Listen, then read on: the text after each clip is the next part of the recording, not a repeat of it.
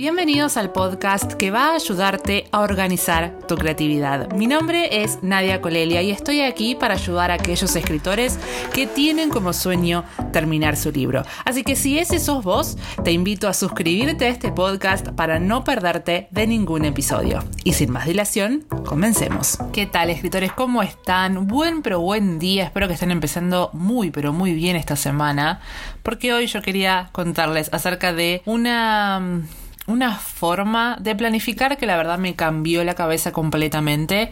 Eh, no es una herramienta que en sí use, digamos, al 100%, pero me ayuda muchísimo a definir cuestiones de los personajes y cuestiones, digamos, bien profundas que me ayudan después a pensarlo en el plano más grande. Si todavía no saben de lo que estoy hablando, me estoy refiriendo a la travesía del héroe. Para hacer un poquito de historia, en realidad la travesía del héroe surge en realidad o era más conocida como el monomito, ¿sí? que digamos es un término que fue inventado por el antropólogo y mitólogo Joseph Campbell, digamos él fue el ideólogo. En realidad lo que él hizo fue definir un modelo básico de muchos relatos épicos en todo el mundo. O sea, es como que se dio cuenta que todas las historias tenían algo en particular que se repetía una al lado de la otra. Y esto lo plasmó en un libro que él llamó El héroe de las mil caras. Esto es en 1949. ¿sí? Él lo que había hecho en un primer momento era que habían 17 pasos. La verdad que es bastante largo los 17 pasos. Yo intenté leer el libro de las mil caras, pero la verdad está narrado de una forma media rara porque no sé si es como una especie de entrevista, así que... Lo intenté, chicos, pero no pude. Y así fue como yo di con Christopher Vogler. Christopher Vogler lo que hizo fue un tiempo después, esos 17 pasos que hablaba Campbell los tradujo a 12. ¿Sí? Y acá les voy a mencionar cuáles son los, los, 12 puntos, pero en realidad donde nos vamos a centrar más es en un paso más adelante de la historia. Pero lo que decía Vogler es que la travesía del héroe del protagonista pasaba por estos lados. Primero hablábamos del mundo normal, Después existía una llamada a la aventura.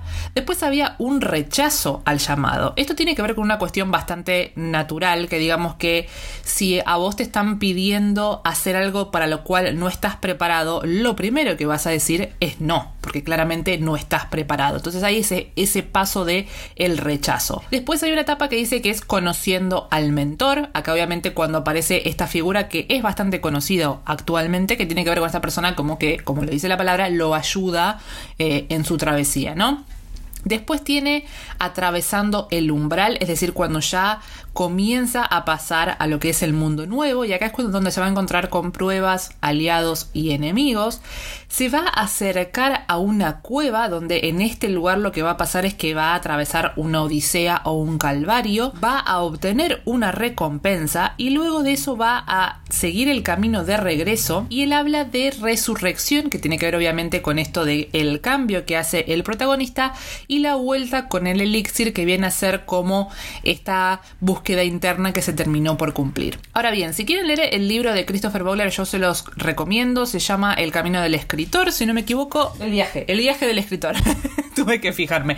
La verdad que está, está bastante explicado esto y como les digo, es una forma de ir aprendiendo un poquito más acerca de todos estos puntos, que tal vez a la hora de hacer la, forma más simplificada, estos cositas en el medio les ayuda a completarlo más incluso, ¿no? Pero bueno, como les decía, después de la versión de Vogler, hay una versión eh, reversionada y simplificada que la hace Dan Harmon. Dan Harmon es un guionista de famosas series como Community y la de Rick and Morty, y lo que él hizo fue esos 12 pasos que tenía Vogler, lo pasa a 8 pasos. Interrumpo el episodio de esta semana para darle el espacio a nuestro sponsor. ¿Alguna vez quisiste escribir un libro pero no supiste por dónde empezar? Tal vez tengas muchas ideas o no sepas dónde encontrarlas, pero una historia es mucho más que una idea. Hay que pensar en el género, en los personajes, en el argumento general, en el tipo de narrador. Y porque parece algo abrumador, es que decidí armar este taller online para ayudarte a organizar tu creatividad. Para más información, podés visitar mi página web www.nadiacolelia.com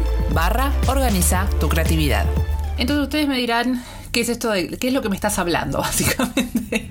Antes de poder definir bien estos puntos, de autos que pasan. Cuando yo me pongo a grabar, parece que a propósito toda la gente dice vamos a empezar a andar en moto y en auto para molestarla a nadie. En fin, vamos a empezar entonces a hablar de lo que es el círculo antes de, de definir lo que son los cuadrantes. Entonces, en primera instancia, lo tenemos partido a la mitad en forma horizontal, ¿sí? En lo que vamos a poder llamar como mundo normal y mundo desconocido, que digamos en palabras de Dan Harmon significa el orden y el caos. En este mundo normal, que es la parte que tenemos arriba, es la cual nos permite conocer al héroe o al protagonista antes de que su travesía comience. El lector va a empezar a experimentar el mundo a través de los ojos del protagonista y es la oportunidad para presentarlo y permitir que se identifique con él, que conozca aquello que lo motiva, cuáles son sus problemas, todas estas cosas que yo les recalco constantemente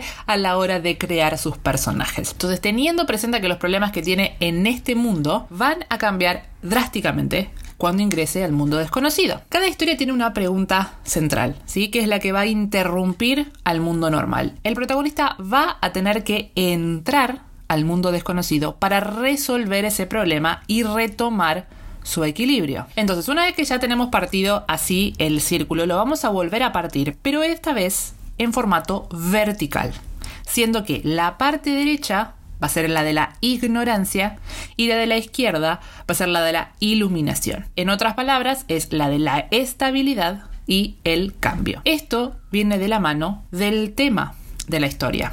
Yo esto también lo he hablado en varias oportunidades, lo que tiene que ver con el tema de la historia. El tema de la historia básicamente es, se trata de esta idea general que ustedes van a querer poner en esa historia, es, su visión sobre el mundo. Esto lo hablamos más o menos en lo que es el capítulo 15, que hablamos de qué se trata tu historia. Bueno, tiene que ver con eso, ¿no? Con este mensaje, con, este, eh, con esta lección que va a aprender tu protagonista, ¿no? Entonces, si nosotros quisiéramos ejemplificar estas mitades, diríamos que el mundo normal de Katniss sería el distrito 12, tal cual como lo vemos al comienzo de la historia y como lo experimentamos al final de la misma. Porque como ustedes, si ustedes pueden visualizar este círculo, habíamos dicho que la parte de arriba era el mundo normal y la parte de abajo era el mundo desconocido, pero al mismo tiempo lo partimos de forma vertical entre la ignorancia y el cambio o la iluminación, porque precisamente el héroe arranca arriba, da, hace todo un viajecito, se mete en lo desconocido y vuelve a ascender. Y vuelve al mundo normal. Es decir, que vuelve a ese estado en el que él ya lo conocía. El tema acá es que claramente por esta travesía que él hizo, por este cambio que hace de la ignorancia a la iluminación, es que él cuando regresa a su mundo normal, claramente no es la misma persona. Entonces, siguiendo lo que tiene que ver con este círculo, todo lo que sería el mundo desconocido tiene que, tiene que ver con el Capitolio, con todo el desarrollo de los Juegos del Hambre. Y la parte de la ignorancia de Candice viene a ser cuando ella obviamente se acerca a los juegos y empieza como más o menos a entender por dónde va la cosa. Cuando ella parte, pasa la parte de la iluminación, ahí ya empieza a cambiar su forma de manejarse con los juegos hasta que claramente vuelve a su mundo normal. Entonces, vamos a hablar, ahora sí, de lo que son estos ocho puntos que simplificó Dan Harmon. ¿Por qué les hablé de eh, lo que tiene que ver con la parte, digamos, cómo se parte entre mundo normal y mundo desconocido, entre ignorancia e iluminación? Porque estos cuadrantes se ubican en esos momentos. Vamos entonces, ¿cuáles son los ocho puntos?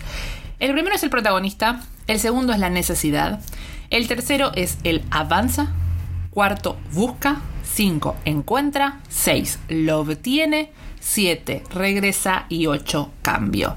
Ahora quiero que cierren los ojos y que sigan mis instrucciones. El cuadrante número 1 y 2, que es el de protagonista y el de necesidad, se ubican en el mundo normal en la parte de ignorancia. Los puntos o los cuadrantes 3 y 4 que tienen que ver con el avanza y búsqueda se encuentran en el mundo desconocido, pero todavía en la ignorancia.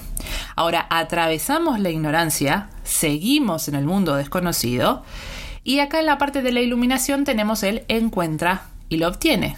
Y después volvemos al mundo normal, seguimos en la iluminación y tenemos el regresa y el cambio. Dicho de otra manera, el protagonista se presenta en su día a día, pero necesitando algo. Y es por esto que él debe avanzar hacia lo desconocido para obtenerlo. Por eso lo busca al mismo tiempo que tiene que empezar a adaptarse en este mundo desconocido, porque como, como recordarán en este punto nosotros ya lo atravesamos, hasta que finalmente lo encuentra. Sin embargo, para obtenerlo va a tener que pagar un precio alto. Y así es como regresa a su mundo normal, salvo que lo hace cambiado. Si lo pensamos como la teoría de los tres actos, diríamos que en el primer acto se encontrarían los puntos 1 y 2, es decir, cuando yo presento al protagonista y muestro cuál es su necesidad, qué es lo que él está queriendo tener y no lo puede obtener. En el segundo acto serían los, los puntos 3 a 6, es decir, cuando él avanza hacia el mundo desconocido, cuando él empieza a buscar esto que tanto quiere y cuando finalmente lo encuentra. Y también me está faltando el punto 6, que es que lo obtiene, si efectivamente lo obtiene. Y finalmente el tercer acto son los puntos 7 y 8 que están bastante de la mano, que es cuando regresa a su mundo normal y lo hace cambiado. Entonces ahora vamos a hablar específicamente de estos puntos, ¿sí? Entonces, el protagonista. ¿Qué es lo que vamos a tener que hacer en este cuadrante en el que presentamos al protagonista? El lector va a flotar hasta que nosotros le demos un lugar donde aterrizar. Un personaje al que seguir. Recalco una y otra vez que la creación de personajes es súper importante, ¿sí? Porque si no siguen a un personaje, no están dentro de la historia. ¿Y cómo lo hacemos? Bueno, fácil, le vamos a tener que mostrar a un personaje. Si hay muchas opciones, el lector se va a decantar por el que más tiene que perder porque es como que tenemos una especie de empatía, ¿no? Digamos, si de repente vemos que un mapache está siendo perseguido por un oso, nosotros vamos a identificarnos más con el mapache porque es el que más tiene que perder. Sin embargo, si intentamos implementar esta estrategia por más de un personaje en distintos momentos de la historia, corremos el riesgo que el lector no termine por engancharse con ninguno. Por eso es que siempre les hablo que en realidad personajes pueden tener 1500 si quieren, pero protagonistas tienen que ser pocos, por esta cuestión de que el, el lector va a tener que conectarse con alguno de ellos. A ver, son formas de escribir. Si ustedes quieren tener 10 protagonistas, adelante, muchachos, yo les cuento lo que a mí me funciona. El mayor tiempo que podemos ofrecerle al lector para seguir a un personaje más fácil va a ser que se quede con él por el resto de la historia.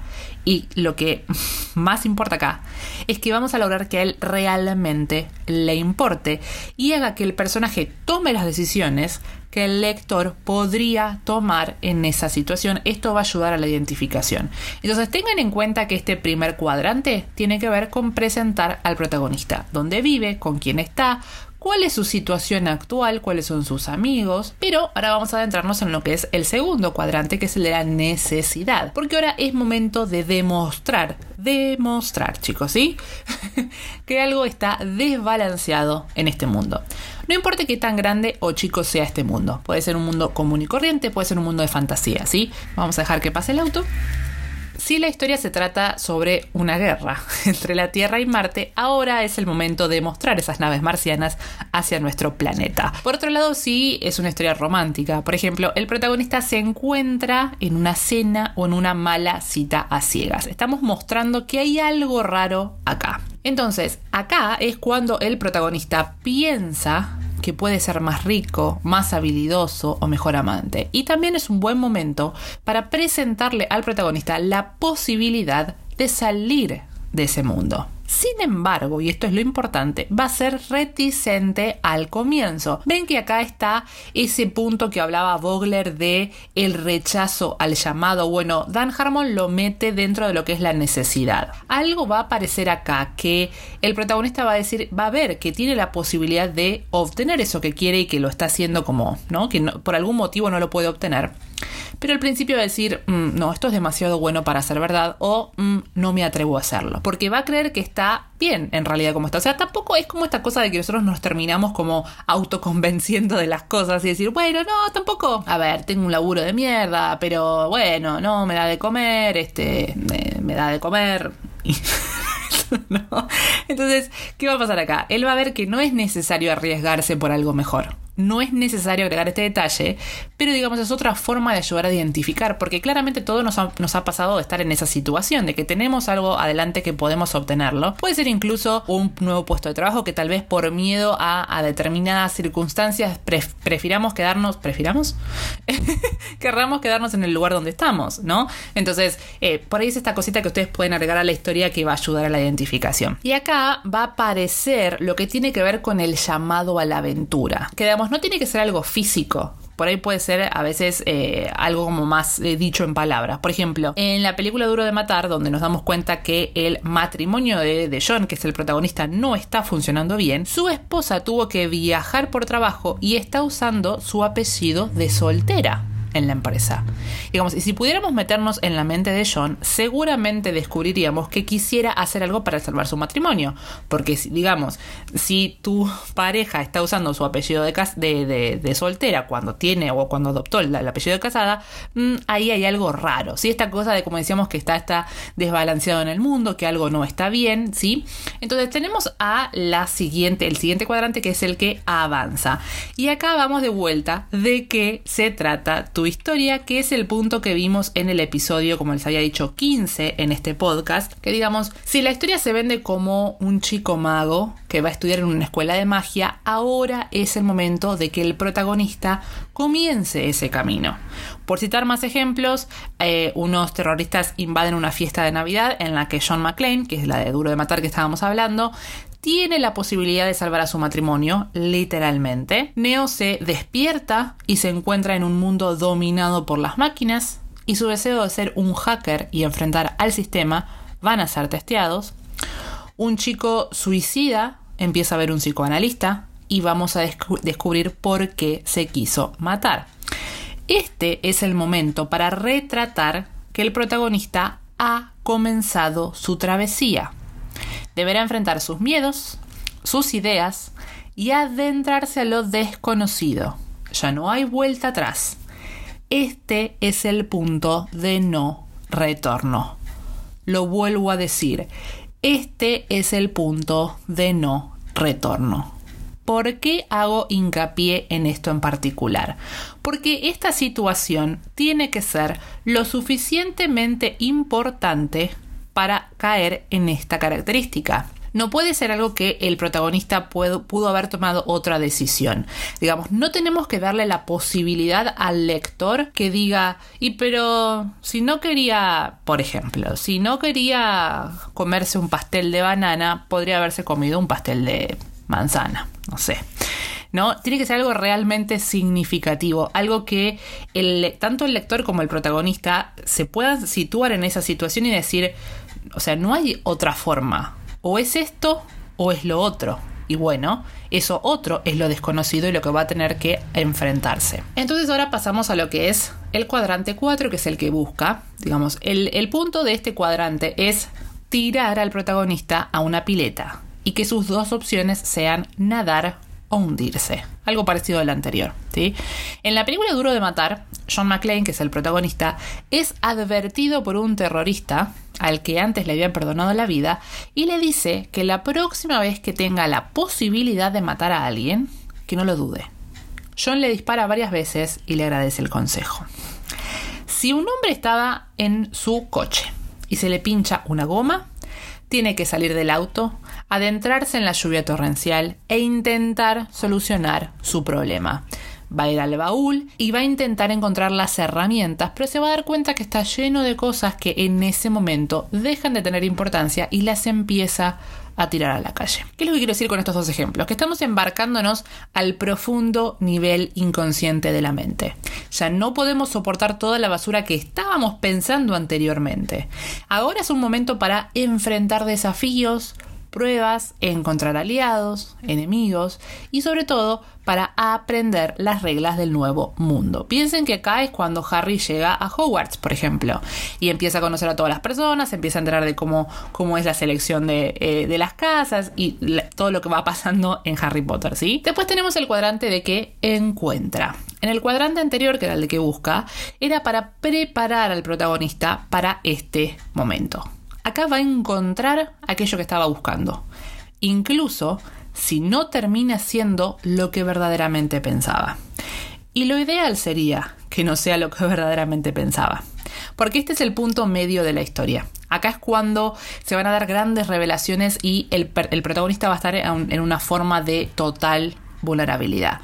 John Campbell, que recuerden que era la persona que ideó todo esto al principio, lo llamaba encontrarse con la diosa.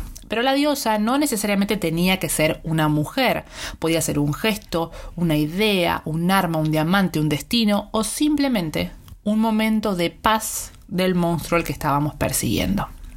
En Duro de Matar, por ejemplo, se daba cuenta de que el amor que le tiene a su mujer y aquello que ha estado haciendo mal en su matrimonio. O sea, se da cuenta qué es lo que estaba pasando. ¿sí? Que era cabeza dura, que le vivía diciendo que la amaba, pero que nunca era capaz de pedirle perdón. Otro ejemplo podría ser eh, la historia de que, por ejemplo, una chica pobre, ¿no? Así la, la, presentaríamos como el punto uno, ¿no? Es una chica pobre. El punto dos sería soñaba con ser rica. El punto tres es que fue adoptada por un millonario. El punto cuatro sería que se acostumbra a su nuevo estilo de vida. Y el punto 5 sería que termina siendo una engreída. lo ideal sería mostrar este cambio con impacto. Por ejemplo, haciéndola visitar su, su viejo orfanato en una limusina. Esto es bastante simple, ¿no? Pero a lo que voy es que este es el momento medio de la historia. Acá es cuando tenemos que aprovechar para ese, esa revelación que nos estábamos guardando. Entonces pasamos ahora al cuadrante 6, que es el que lo obtiene. Así como en el 1 y en el 5 son situaciones muy maternales y femeninas, si se quiere decir, el punto 2 y el 6 son paternales, masculinas y activas, ¿sí? independientemente del género del protagonista.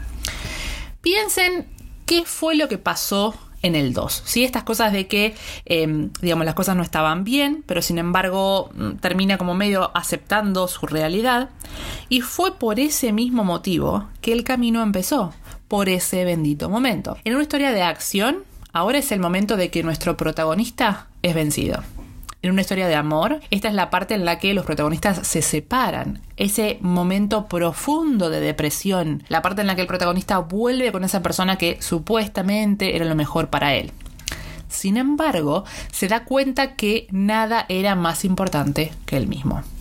Cada uno se da cuenta de lo que es importante, realmente importante. Acá es cuando toman control de su destino. En la primera mitad del círculo, el protagonista reaccionaba a las fuerzas del universo, se adaptaba, cambiaba, buscaba. ¿Sí? ¿Qué quiero decir con esto? Que tomaba las cosas y que actuaba en consecuencia. Pero ahora, después de la revelación y después de esta caída, se da cuenta que él es el universo, el dios de todo. Y él empieza a hacer que las cosas sucedan. Acá como que toma las riendas de su destino. Pero aquello que va a obtener va a acarrear graves consecuencias. A ver, ¿a qué voy con esto? Que en realidad nada, nada que nosotros estemos buscando lo vamos a obtener de forma sencilla.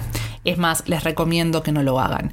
Porque si nosotros, por ejemplo, podemos tener un final feliz, pero si en el recorrido el protagonista no perdió algo importante para él, es como que lo ganó mm, no en buena ley. ¿No? Como que sentimos que se le dieron las cosas demasiado fáciles y el lector va a sentir como ¿por qué leí esto? ¿no? Básicamente. Entonces, claramente, cuando el protagonista va a obtener esto que quería o que necesitaba, tiene que ser con una consecuencia, tiene que perder algo. Por ahí no tiene que ser algo físico, pero hay veces puede ser algo interno. Tal vez si la persona, no lo sé, eh, lo voy a, lo, tiro para el lado de la historia de amor, si de repente la persona era muy cerrada y no quería, digamos, eh, tener ninguna relación con nadie en particular porque tenía miedo a salir lastimado, es cuando él acá toma la decisión de decir, bueno, no, yo quiero estar con alguien, pero voy a tener que abrir mi corazón voy a tener que permitir que si llega el dolor llegue, pero voy a, voy a, tener, voy a tener que hacer eso, sacrificar esa parte de mí para poder obtener esto de que estar con alguien y disfrutar del amor. Entonces ahí es cuando esas son las consecuencias, ese es el precio que tuvo que pagar por obtener eso que quería. Entonces ahí tiene sentido. Entonces la historia puede ser una historia con un final feliz, pero el protagonista tuvo que haber perdido algo en el medio para poder obtener eso que tanto quiso. Y después, como les decía, tenemos los últimos dos puntos que para mí van, van bastante de la mano y es el que regresa y el cambio. Digamos, en este momento es cuando él regresa al mundo normal. Para algunas personas, eh, para algunos personajes esto es tan fácil como despertarse. Para otros es el momento en el que un equipo lo rescata en una situación peligrosa, tipo una re historia de acción. En una historia de amor es cuando el protagonista corre a encontrarse con su amada que se está yendo a vivir a otro país. Y el cambio claramente es que, digamos, ellos han estado eh, en un lugar extraño, se adaptaron, han descubierto su verdadero poder y es con el que regresan a su mundo normal, claramente cambiados para siempre. En una película de acción es el momento más explosivo, en un thriller es cuando el asesino confiesa por qué lo hizo, en una historia de amor es cuando el protagonista alcanzó a su amada y le dice todo lo que siente por ella. Tengo el formato video de lo que les acabo de contar, así que se los voy a dejar en las notas del episodio por si quieren ir a verlo. Por ahí es más fácil entenderlo cuando vean los dibujos que yo tan artísticamente les hice. Pero lo que yo les aliento es a intentar ver esto, eh, digamos, lo pueden usar como a la historia en general. ¿A qué me refiero con la historia en general? Con el argumento de la historia. O lo que yo más les recomiendo es que empiecen por el personaje. Busquen a su protagonista y traten de llenar estos cuadrantes con algunas escenas en particular y cuando ustedes van a empezar a, estudiar acerca de lo que es el proceso creativo de escribir una historia, se van a empezar a dar cuenta que obviamente algunas cosas como que o muchas de las teorías van sobre lo mismo porque estamos todos diciendo lo mismo pero con distintas palabras. Y lo que a mí me pasa es que yo sigo aprendiendo constantemente porque siempre hay algo que no me termina de cerrar en una de las teorías, ¿no? Tal vez esto de que lo obtiene y no lo entendí mucho qué es lo que me quiere decir acá. Entonces, bueno, estudio otra forma de planificar la historia y me doy cuenta que en esa parte puedo poner esto otro que es de, otra teoría completamente distinta, pero que están hablando de lo mismo, pero me lo explicaron de otra forma y lo entendí mejor. Entonces, traten de ver cómo más o menos pueden empezar a implementar esto, traten de verlo reflejado en algunas películas. A ver, les advierto que no es algo sencillo, la verdad que las primeras veces que yo lo empecé a usar es un poco complicado entender dónde está la parte que obtiene, cuándo es que realmente corta, pero yo creo que... Eh, mm, quiero decirles que creo que ustedes naturalmente ya saben en dónde termina una cosa y dónde empieza la otra. Traten de ponerlo en práctica, fíjense si realmente les funciona. Y yo les quiero compartir mi experiencia, porque a mí lo que me pasó con esto es que me daba cuenta de las partes que le faltaba a mi historia, para que realmente tuviera sentido. Porque cuando ustedes lo ven esto reflejado, en, yo en el video que está en YouTube les hice con la de Maze Runner, les hice, digamos, el, círculo con Maze Runner, y también tienen en mi canal de YouTube el que hice para el Joker, aunque en realidad el, círculo es de otra forma porque el, arco de transformación es negativo, entonces es diferente. Pero cuando ustedes lo empiezan a ver reflejado, eh, entienden por qué, por qué cierra por todos lados la historia, porque pasa por todos estos puntos. Les vuelvo a repetir, no es que su historia tiene que ser así de, que tenga que tener esta fórmula y es la única manera de escribir, no, pero les va a empezar a ayudar a ir encontrando esos agujeros que tal vez no sabían por qué su historia no funcionaba o qué era lo que le faltaba. Bueno, ahora le van a poder empezar a poner títulos y es más fácil encontrar lo que nos falta cuando ya sabemos cómo se llama. Espero escritores que esto les haya ayudado. Es un podcast bastante largo, pero la verdad que es una teoría muy interesante, así que les digo, les recomiendo que la pongan en práctica. Y bueno, nos estaremos escuchando la semana que viene. Feliz escritura.